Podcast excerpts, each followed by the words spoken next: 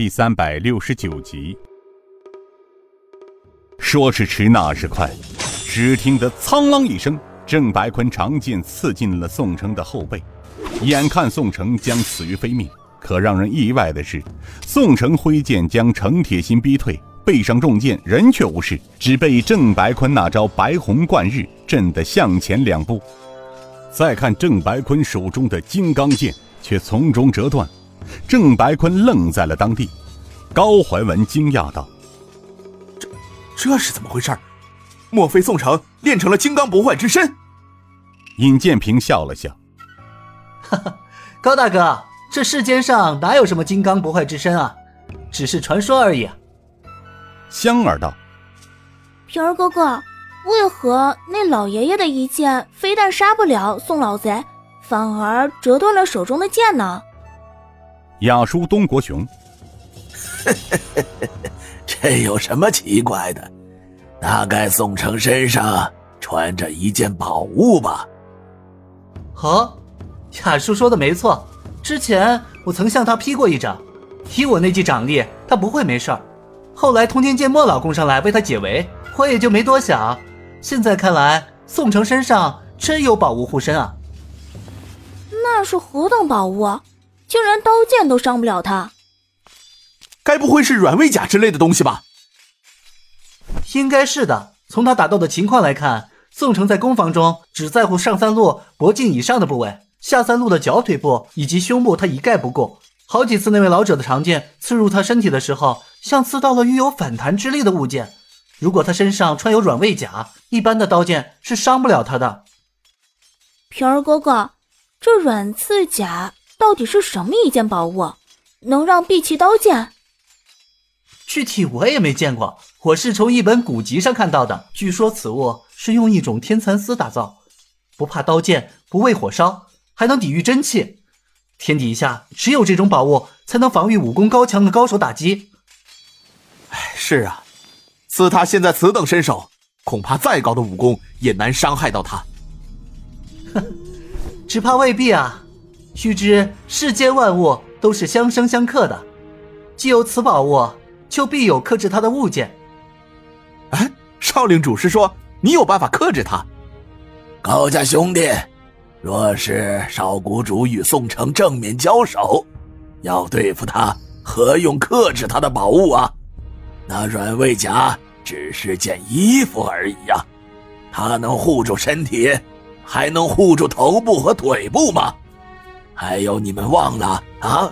少谷主怀中还有一件罕世宝物呢。高怀文惊声道：“啊，东老说的，可是星芒剑？”尹建平点了点头。星芒剑是唐代铸剑大师莫星宇用天上掉落的陨石与玄铁合炼七七四十九天而铸成的，又用天山万年寒冰及少女初之阴血淬火，其锋利硬度似于钻石，任其坚硬软断的物件都无法阻拦于它。只是此剑十分邪性，所以一般情况之下我不会轻易使用它。正当与尹建平交谈时，最后剩下的数十名发起攻击的侍卫。在神风九翼、牛太官、顾梦平所带领的旧部围攻下，全部都击毙在大厅的走廊上、过道里。大厅两侧，飞虎门许多旧部受伤战死。这时，刘禅、尹云云和马莹莹急忙救治伤者。大厅里，宋称的三个护法，由于典藏派掌门人追魂散冉一坤。及顾梦平的加入，四个邪派高手护法三人战死，只剩下一伤，无力参战。坐在大厅里，人却被高怀全、怀武两人监视着。然而，宋城独战程铁心、郑白坤两大高手，仍然是有恃无恐，打得非常激烈。而程铁心似乎左臂上挨了宋城一剑，伤得不轻。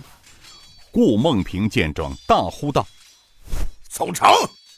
你的人全都伤亡殆尽，还想做困兽犹斗吗？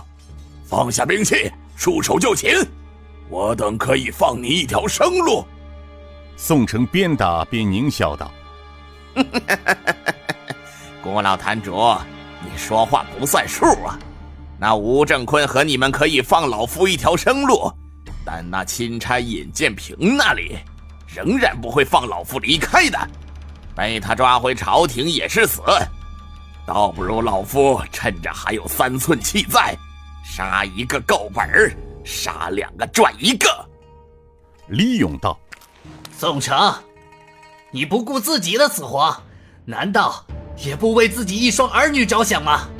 为了奸臣太师，做无谓的死，值得吗？”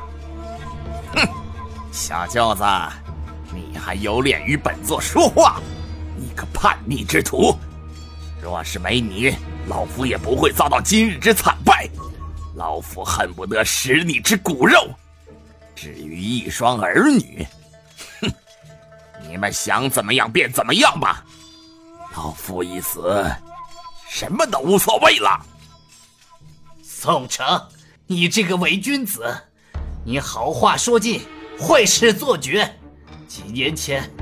因为我姐姐无意间知道了你的秘密，你便不顾十几年的夫妻感情，将她杀害，竟然厚颜无耻的诬陷我姐姐的名节，你该千刀万剐！